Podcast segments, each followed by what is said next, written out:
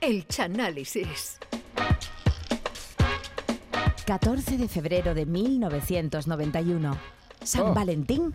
¿Qué mejor día para estrenar una película que cambió el género policial y de terror desde entonces?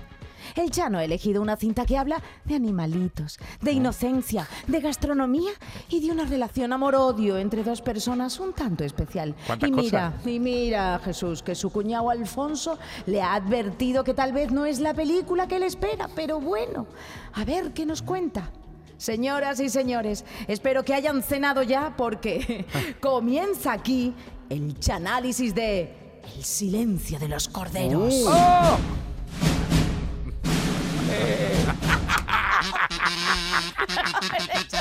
De...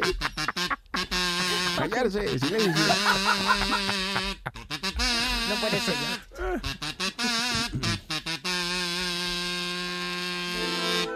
No, fíjate la, fíjate la banda sonora, que ya la banda sonora ya te pone los pelos para Ya colgar, promete, te ya pone los vellos para colgar llave. Oh, buenas noches a todos. Aquí comenzamos un día más el Chanálisis que en el día de hoy está dedicado, como bien dicho Chara, a una hit película de Gindama Gorda, de gran suspense y de afición por la carne poco hecha. Hablamos del Silencio de los Corderos, película dirigida en el año 91 por Jonathan Demme y protagonizada por Jodie Foster como la agente del FBI Clarice Starling y Anthony Hopkins en el papel del doctor Aníbal Lecter, un asesino en serie que en vez de ir al McDonald's se lavaba las hamburguesas, se las hacía en casa con la carne de los vecinos. La historia comienza cuando la agente del FBI, Clarice Sterling, eh, se está entrenando, su- eh, está haciendo físico- ejercicio físico en el centro del FBI, Yo no la he visto. pero porque se está preparando las oposiciones a policía local de Cádiz, porque sabe que Rikishi no tiene- está teniendo problemas con la plantilla, están pidiendo más policía y, Y eso. necesitan, ¿no? Y a Necesitan. Clarice le vuelve loca la comparsa de Martínez Ares y se quiere ir para Cádiz, dice que aquí eh, por ejemplo, en Cádiz no es como Estados Unidos, hay menos asesinos en serie, la, la Menos gente- trabajo, ¿eh? La gente está menos majara y a Cádiz los únicos majaras que van son los del puerto en carnaval, los de la Peña de los Majaras. Pero a Clarice Sterling la interrumpe en ese momento y le dice, mira Clarice, que tiene que ir a darle un cuestionario a un psiquiatra Aníbal Lecter. Un asesino en serie, amante del entrecó de cachó de Huerta y Huerta, y que, sí que está en el talego. Fíjate. Pero antes de verlo, Clarice pasa por el Hospital Estatal de Baltimore para dementes criminales. Fíjate tú, vamos, que allí no iba nadie por una punzada en la espalda y nada, eso, ni, ni por varices, eso es nada más que el nombre dice todo. Hospital de Baltimore para dementes criminales. No vea. Y entonces allí solamente ahí había gente ya mal de la cabeza que como te cogiera no veía tú la final del fallo hace años. Y entonces el director de esa institución le dice a Clarice que tiene que ir a hablar con Aníbal Lecter para sacarle información sobre Buffalo Bill. Buffalo Bill es otro majarón Ah, uy. un asesino en serie que mata a chavalas jóvenes y luego les, qui- les quita la piel. Fíjate tú el- Ay, por el favor, tema. en serio, ¿eh? Y el director cree no que Aníbal tiene conocimiento sobre este gacho porque de la misma manera que los comparsistas nos conocemos entre nosotros, los asesinos en serie pues, tienen, su peña, Su congreso, su, peña, su congreso de asesinos en serie, su, su- su peña- hace, peña cultural y recreativa, se toman allí un tinto, hablan entre ellas, su grupito de WhatsApp, Juegan al- juegan pues, dominó. juegan van al furbo juntos y dice, entonces, si los asesinos en serie se tienen que conocer entre ellos. La el- lógica es aplastante. La, lógica es aplastante. Entonces, Aníbal Lecter empieza a hablar con Clarice, en el- donde está recluido, y se muestra educado con ella, pero como psiquiatra que es, Claro, empieza a le sacarle cosas de la personalidad. Es Clarice. A mí no me mira así, Chano. ¿A ti te gusta Ángel Subiela? Claro, que se entera de que, oh, sí, a mí tú sabes, ¿no? Y por eso te quiere ir para Cádiz, ¿no? hasta, que, hasta que Aníbal Lecter se da cuenta de que ella lo está utilizando. Y le dice, pues ya no te ayudo más, te va a ayudar un romano. Y entonces Clarice se va compungida porque no ha podido sacar la información sobre el asesino, pero claro, se va compungida por un pasillo con- donde está eso lleno de presos, me ha salido una etnia, y diciéndole piropo, diciéndole borderío, vamos. Y entonces en ese momento Aníbal Lecter dice, vuelve, vuelve Clarice, que te voy a ayudar. Y dice, mira, intenta localizar a un paciente, ami- un paciente mi- antiguo mío que iba al psiquiatra porque había sido jurado del fallo durante 20 años y esto lo había trastornado mucho. Y entonces cuando Clarice, da- Clarice da con la dirección del gacho, pero claro, no sabe exactamente dónde, pero ella pregunta en Peña de Carnaval, llama a Fernando Pérez, Fernando, ¿tú conoces a, este paciente de, de- Oy, también a oy, Modesto, a Manolo? Y Modesto Barragán le, le da una pista y Modesto Barragán le dice que vaya a un garaje, que es por donde paraba, por donde paraba este. Y entonces Clarice Sterling en el, en el garaje se encuentra la cabeza de un gacho con un capullo de mariposa en la boca. Pero Fíjate. un capu- Ay, con un capullo. capullo de mariposa metido en la boca. La pensaba gente yo. vuelve a ver a Aníbal Lecter y dice, mira, que el que tú me has mandado ya no, no, no, no, no está comprando lotería de Navidad. Y dice, bueno, pero es que este que yo te he dicho estaba relacionado con el asesino, con Buffalo Bill, el que estamos buscando. Y le dice, mira, yo te voy a dar un perfil psicológico de- de- de- del asesino siempre que me alejes el doctor Chilton, que es el director del sitio donde yo estoy Ah. recluido ahora, que me trata muy malamente. Entonces, si tú me Ay. consigues apartarlo, te doy información. A todo esto, Buffalo Bill secuestra a otra chavala. Ay, por Dios. Y paralelamente Bonito. aparece la víctima, la quinta víctima del asesino en el río. A la víctima también le han quitado trozos de piel y también tiene un bicho dentro de la garganta, como el de la Ay, cabeza cortada. otra Chano. otra mariposa. Ya, ya no es la película De que la Dios, le si, hace el fuera, Chano. si fuera Pinocho yo te contaría otra cosa, pero es Pues a lo el mejor me servicio de la gustaba más, yo cartera. qué sé.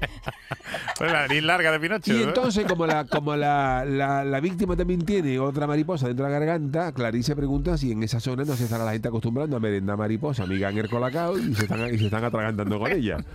Las modas, las modas. ¿no? Entonces Clarice retira el bicho y lo llevan a un mariposólogo experto y le dice, esta mariposa que tú has encontrado es la mariposa de la muerte, porque tiene como una calavera puesta, fíjate el nombre, de la, el nombre de la mariposa. No Tiene como una calavera puesta en el, en el dorso y No, no, entonces no. se llama calavera de la muerte.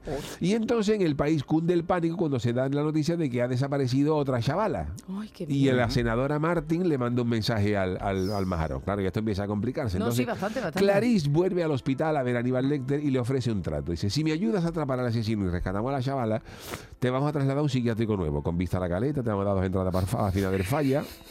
Eso sí, eh, Aníbal, si tú vas a la final del falla, te vas a tener que poner un bozal porque tú eres capaz de comerte al coro de Luis Rivera en un descanso. Y entonces Aníbal Lecter dice que perfecto, pero a cambio Clarice le tendrá que responder preguntas íntimas. Vaya, Oh, claro, oh. Vaya. Aníbal Lecter Oh, también era satireta, ¿no? satireta. Eh, sí, y con eh. las preguntas íntimas también ella le da pistas sobre Buffalo Bill. Clarice acepta y dice, venga, dice Aníbal Lecter, empieza a contarme cosas de tu infancia. Y dice Clarice, por ejemplo, mi padre murió, mi padre murió, tu padre murió, ¿no? ¿Cómo murió? Clarice, dice, pues mi padre murió en una peña de Cádiz porque se, se peleó con otro que decía que la chirigota de los palos yo no tenía que ir a la final.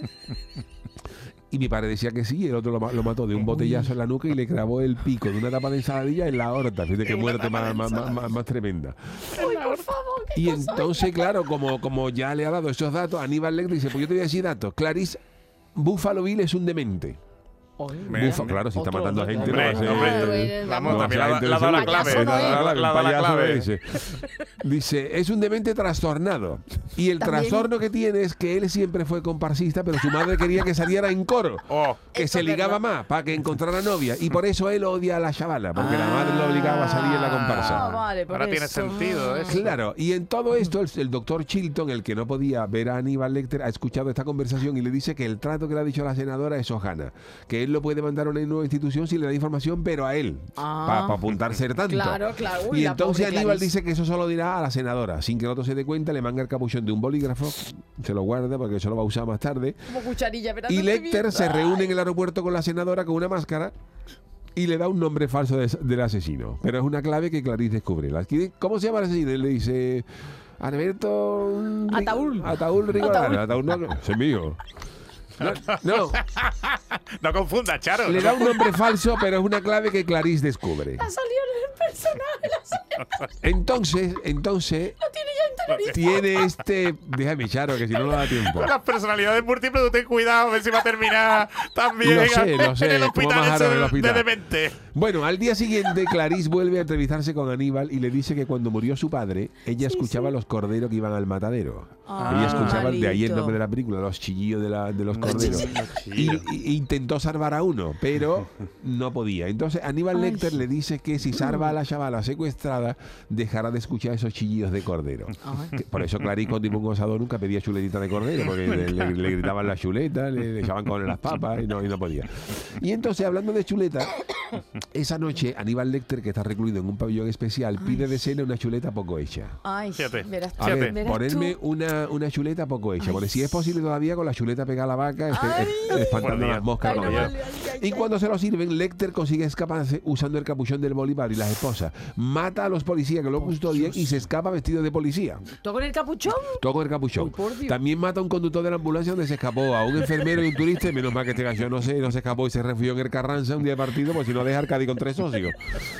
Y entonces Clarice se dirige entonces, ojo, porque está tomando ya tinta interesante, Clarice se dirige entonces a la casa de la primera víctima de Buffalo Bill. Vale. Que la chavala era costurera, trabajaba con Pepi Mayo. Y entonces al dice, ¿te importa que, que registre esto? Nada, y cuando favor. ven, y cuando ven el ropero, hay prendas que tienen parche del mismo tamaño y forma que la piel que le arranca a las Ay, víctimas. por favor. Y Clarice, y Clarice llega a la terrible conclusión de que Buffalo Bill, que era un corista reprimido por la madre, se está haciendo el traje de un coro, el tipo, ¿no? con, con- con piel humana para ir al falla a esa preselección. Por favor. Y una de las amigas de esa primera víctima le dice que la chavala cosía con Pepi Mayo, pero luego montó su propio taller de costura y le cosía a otros coros. Y por ahí Clarice ve la pista clara. La gente del FBI le dice a esa amiga que si le puede dar la dirección del taller de costura y la chavala, la chavala acepta. Y entonces, Qué, qué lío, ¿verdad? Y entonces, espérate que tiene la. Tiene que Entonces, cuando Clarice llega al Chano, cuando. Clarice llega al local, le abre un gacho que dice llamarse Jack Gordon. Un Jack Gordon. raro. Que Clarice entra dentro con la excusa de que dice, mira, yo vengo para que me haga un traje de piconero a mi sobrino. para le hace ilusión. Que le hace ilusión para Domingo de Piñata. Y entonces, eh, cuando el gacho va a coger una libreta para tomar las medidas, porque el gacho era raro, Clarice Bueno. no paraba de mirar por allí. Y Clarice ve en un mueble cómo se posa una mariposa de la muerte. Ay, ay, ay, de esta que encontraba Ay, en las ay. bolas de esto, sobrevolando cadáveres, ¿no? y se detiene sobre un ovillo de hilos de costura. Y claro, Clarice ahí mismo se pone, claro, Clarice se da cuenta de que está frente al asesino. Clarice, Ah. Clarice en ese momento se pone más nerviosa que la Virgen María explicándole lo del palomo a San José. pero ella trata de calmarse. Yuyu, ¿no? A si va a ser Yuyu. Trata de calmarse y en ese momento le pide dice al psicópata que mira, perdona, ¿puedo usar tu teléfono? Que se antoja una pizza familiar de cuatro quesos y dice, ¿tú quieres una que hay oferta dos por uno? Pero en ese momento el asesino Buffalo Bill se da cuenta de que es un engaño. De que esa llamada del teléfono es un engaño a la Claro. pizzería, un engaño porque cuando el teléfono descuelga, se escucha confitería de la campana, dígame. Entonces dice, tú no has llamado a la pizzería, tú has llamado a la confitería. Tú me has engañado, Clarice. Has llamado a la confitería de la campana y en ese momento Clarice se pone nerviosa a tratar de arrestarlo, pero Buffalo Bill logra huir al sótano Ay, que ay, tiene tela ay. de habitaciones. Uy, qué miedo. Pero espérate que viene lo mejor. Clarice lo persigue y en su búsqueda encuentra a Catherine, una chavala que estaba secuestrada, que el Ah, vale, psicópata la, Ah, la tiene vale. metida en un pozo. Uy. Y cuando Clarice está tratando de buscar al asesino, se va a la luz. Se va a la luz porque- Casualmente. cas- bueno, casualmente, porque Buffalo Bill debía 14 recibos, no pagaba ni a tiro, que te la vamos a cortar, Buffalo, sí, verá cómo no tenéis cojones, hasta que se la cortan. Y claro, cuando la luz se va en el sótano. Clarice Sterling, la del FBI, se ¿Eh? queda más desorientada que el Uy, algarrobo en una tienda de Máximo Duty. No sabe por dónde, por dónde tirar.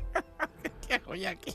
¿Qué hago yo aquí? Tú vienes del algarrobo y tú no tienes Máximo Duty. Acostumbrada a la pringa que llevaba encima, me esas corbatas, chaquetas, y dice, ¿yo qué hago aquí? Pues igual estaba Clarice Sterling. ¿Qué por qué? No pringue por qué. Hombre, claro, Hombre, iba- porque alga- muy limpio no iba, Porque el algarrobo se cortaba el jamón de aquí al sobaco con la navaja, ¿me entiendes? lo que Digo, y el, sobaco, el, el algarrobo tenía más pringue que, que el- que el teléfono de un carnicero. Teléfono de un carnicero. Anda que no. La de corte que y cortaba el pan ahí a renovar el brazo, no tenía, no, no tenía navaja el algarrobo en el sobaco. Ahora más que un, que un teléfono son los los de la tarjeta, ¿eh? Es verdad, la tarjeta no tienen pringa la Bueno, pues tarjeta. entonces, claro, asco, ella, vamos ella- a pagar. ¿eh? ella en la oscuridad pues no, no, no ve nada, claro. y- pero el asesino, que se había quedado temprano, se le iban a cortar la luz, porque claro, no pagaba, no pagaba recibo. eléctrica de Cádiz, no, no- no paraba de llamarlo. Mira, Búfalo, que tiene 14 recibos, te la vamos a cortar. Y no te- Y él se, comp- se había comprado unas gafas de visión nocturna. Uy, qué miedo. Encima. Por si se la cortaban, ¿no? Para poder... Estaba preparado, estaba Claro. preparado. ¿eh? Y entonces, claro, con las gafas de visión nocturna, la chavala del FBI no ve nada, pero él Pero sí. él sí. Ay, Él sí. Y el chavala está ahí en mitad de la oscuridad, sin saber Ay. nada, cagadas a las trancas, con un asesino en serie y el otro viéndola. Pero en el momento en que él se dirige a Clarice con intención de matarla, Por favor. con intención ya de que Sí, sí, Clarice de deje, de- deje de cargársela, pagar definitivamente los recibos del ocaso, cuando la tiene a tiro, él hace con el revólver así, monta el revólver y Ah. ella, así, se vuelve y le dispara. Se, se da la Ay. huerta y dispara y entonces se carga al asesino. Está atenta. Que claro, y le pega dos tiros al psicópata que, que se reúne con Shanguetti inmediatamente. y en ese momento, ya con el asesino finiquitado, ella rescata a Catherine, la que estaba Sí, dentro de- bien. del pozo, que le da un bocadillo de chorizo y dice, pero del pozo no será, ¿no? De campo frío lo que sea, ¿no? Después de, de estar aquí una semana metida en el pozo, me va a dar un bocadillo de chorizo del pozo con tu, con tu casa, dame otra cosa. Campo frío. Con el cachondeo. Hombre, ¿eh? por favor, el pozo para tu hermana de mayor. Y entonces, não sei. Ella llama al FBI dice, como para decirle, ya está aquí todo resuelto, no sé qué. Y también llama, Solucionado. ya está eh, todo solucionado. FBI también llama a la confetería de la campana y dice, mira que el pedido de antes era un cachondeo, no, no, no, traerme- te lo traiga, no te venga, no te venga. traerme las tres carmenas de crema y los dos pipisú que había pedido porque con tanto sobresalto me se han quitado las ganas de, de merendar. Están quitando. Y el de la confetería de la campana pues lo Dispostera. entiende, lógicamente. Y entonces en la siguiente secuencia... Comprensivo, eh, comprensivo. En la siguiente secuencia ya se ve la graduación de Clarice Sterling como agente del FBI, mira, ya. pero Se ella a hay un momento en que ella le dan una carta que la abre y empieza a gritar porque ha aprobado las oposiciones para la policía local de Cádiz como ella quería. Ah, qué bien. Y cuando ella ya está en Cádiz dando una vueltecita por la Plaza de las Flores, comprando medio kilo de adobo el freidor para hacerse con la ciudad, recibe una llamada y cuando lo llama es Aníbal Lecter. ¡Oh! Ay, mira, Que se había ¿eh? escapado y le pregunta a Clarice, ¿no? Ay, ¿Cómo que? hasta acaba la lengua ahí dice, los corderos han dejado ya de pegar chillío y ella dice, sí, ya, ya, se- ya estoy más tranquilo. Y claro, ella dice, pero eh, Aníbal, ¿tú dónde estás? Pues claro, eh, Claro, claro. Después de haber conocido con esto, a ver si Aníbal Lecter, ella, Clarice sabe que Aníbal Lecter tiene más peligro que un tiroteo en un ascensor y no, y no, no se puede dormir tranquila sin saber dónde está este gallo. Y él le dice, tú no te preocupes, Ay. Clarice. Él le dice, el mundo es más interesante con, eh, conmigo y contigo y me Oh. gustaría seguir contando contigo, pero ella le dice que un mojo muy grande, ¿no? Eh, para de un grupo de grasas de guasa con, con, con el gallo. Y la termina, la película termina con una escena donde se va, se ve a Aníbal Lecter que acaba de llegar a un país caribeño donde acaba de aterrizar en un avión. Ay, ay, y ay. Lecter está contemplando a lo lejos al doctor Chilton, el que lo tenía en la Ay, prisión, que querían alejarlo, lo no. morsegando de lejos. No, lo está siguiendo, Y, ¿eh? al- y Chilton, Chilton llega allí al país más nervioso que Pinocho en la máquina de la verdad y diciéndole a los policías, yo quiero seguridad, yo quiero medidas de seguridad, mientras Dios. Aníbal Lecter lo contempla con esa sonrisa picarona Eh. de cuando tú haces el pedido del McDonald's y le dice a Clarice que no te preocupes Clarice que yo he quedado a cenar con un amigo. Ah. Con un amigo. Y entonces ahí tenía que haber acabado la película con la canción que te voy a comer de Manolo Escobar, que esto era lo que... Lo, lo, que- en esa escena tú ahí sabes los, los créditos de los créditos con que, que te voy a comer y Aníbal Lecter mirando al otro que te voy a comer. Esto hubiera sido el final perfecto para el Con silencio cara de de los deseo, corderos. ¿eh? Con cara de- Con cara de deseo y ese Manolo Escobar. Además, esto tiene también tintes caribeños, tiene tintes rumbita. Es verdad, es verdad, rumbita allí, ¿eh? Y hubiera pegado, hubiera pegado a Aníbal Lecter cantándole que te voy a Que te voy a comer a- comer. al Dr. Shilton. Qué peliculón, qué miedo. Es que no saben terminar las películas, Chano. No sabe, que es que no esto era el sabe final. Mira que yo hablé con la productora. Digo, Final llamaba a. Manolo Escobar, que el hombre sabe acabar esta, esta película. Cosas, y esto pues cosas. es El silencio de los corderos, que es una película de gran gindama. Es un Sí, peliculón sí, de que sí. yo la recomiendo y me, me parece fantástica. Oye, dicen que en esa película apenas Anthony Hopkins y Jodie Foster apenas tuvieron cuatro escenas rodadas, Claro, sí, rodadas sí. juntos. Y fíjate. Si Anthony Hopkins aparece menos de 10 minutos en la película o cosas así, Yo es que no aparece la he visto muy porque poco. me da mucha Lo, lo que pasa es que no- su presencia. Es que ese papel marcó el marcó el- la carrera de Anthony Hawking porque ya para todos lados y luego hizo la película Aníbal, vamos, que yo Claro. Anthony Hawking es de verdad, que yo no voy por ejemplo al fogón de Mariano, no voy con él porque tú a saber lo que va a pedir. Te da gindama. Pedimos una carnecita, fíjate Anthony Hawking, el fogón de Mariano diciendo, pedimos una carnecita y no, no, no, una, todos, pa' una todos, parrilla de verdura. Pero no mucha, no mucha. No puede echar, no, no. Vamos ya a la pizzería, mijo, Aníbal. Yo no he visto nunca la película. ¿Vosotros la habéis visto? Bueno, Chano sí, Sí, la ha visto. sí, eh. Yo no y me uf. Es un porque no, no- peliculón, es un peliculón. es un película, nunca. Además mantiene el suspense porque no Qué sabe por miedo. dónde va a ser y es un peliculón. Además, es la, es la segunda de, de, varias, mm, de varias novelas, porque la primera es El Dragón Rojo. Que el, Yo el- leí. que es el- los inicios de Aníbal. El- bueno, el, el, el Búfalo, creo Ah, que de el Buffalo Bill, Bill. correcto. Y luego hay otra Y- que es Aníbal. Claro, y Aníbal es después. Correcto. Que termina con un rollete ahí con la Clarice. Correcto, Termina correcto. Ay, al Ay, final ay, la se la Clarice le gusta, ¿eh? Ahí, no, ahí usted no ha visto nada mirando para rota ni nada, No, ¿verdad, no, Chano? porque Ahí aquí no había. Aquí no En había esta no, en esta no, en esta no. en ya esta no. Aquí después estaban los eso, asesinos en otras cosas. Yo qué sé. Pensaban en sus Bueno, cosas de verdad, bueno. ya, ya, Lógicamente, la chavala del pozo no volvió a comer chorizo de, de esa marca en toda la vida. Ya. Está. Del Pero- pozo, qué bueno. Prolongo, otras marcas. Prolongo. Campo Frío. No- marca es. Revilla, marca. Prolongo es otra marca de espérate. Prolongo. Pero- ¿sigue existiendo? Sí, sí, sí, perfecto. Ah, ni idea, ni idea. A lo mejor pues, de Cádiz, No, ¿no? no, no, me suena esto. Y bueno, hasta aquí el análisis de hoy, que creo que os ha gustado, que es El bien. silencio de los corderos, que es un gran película de Jonathan Demme. Muchas gracias. Ha muerto Jonathan Demme también, ¿no? Murió el director, jolín, están todos ya. A ver si llamo a la familia. A ver si necesitan algo. Esto tiene crédito, escenas post-créditos Esto tiene es porque y después. aquí los créditos ahí saliendo para arriba. Te voy a comer de Manolo Escobar y, y, y, y, ahí- y ese Aníbal Lecter ahí bailando por las palmas, palmas, y Clarín Sterling así, así, ahí. Es que las películas no saben acabar a los americanos. Tenemos que venir nosotros para decirle cómo son.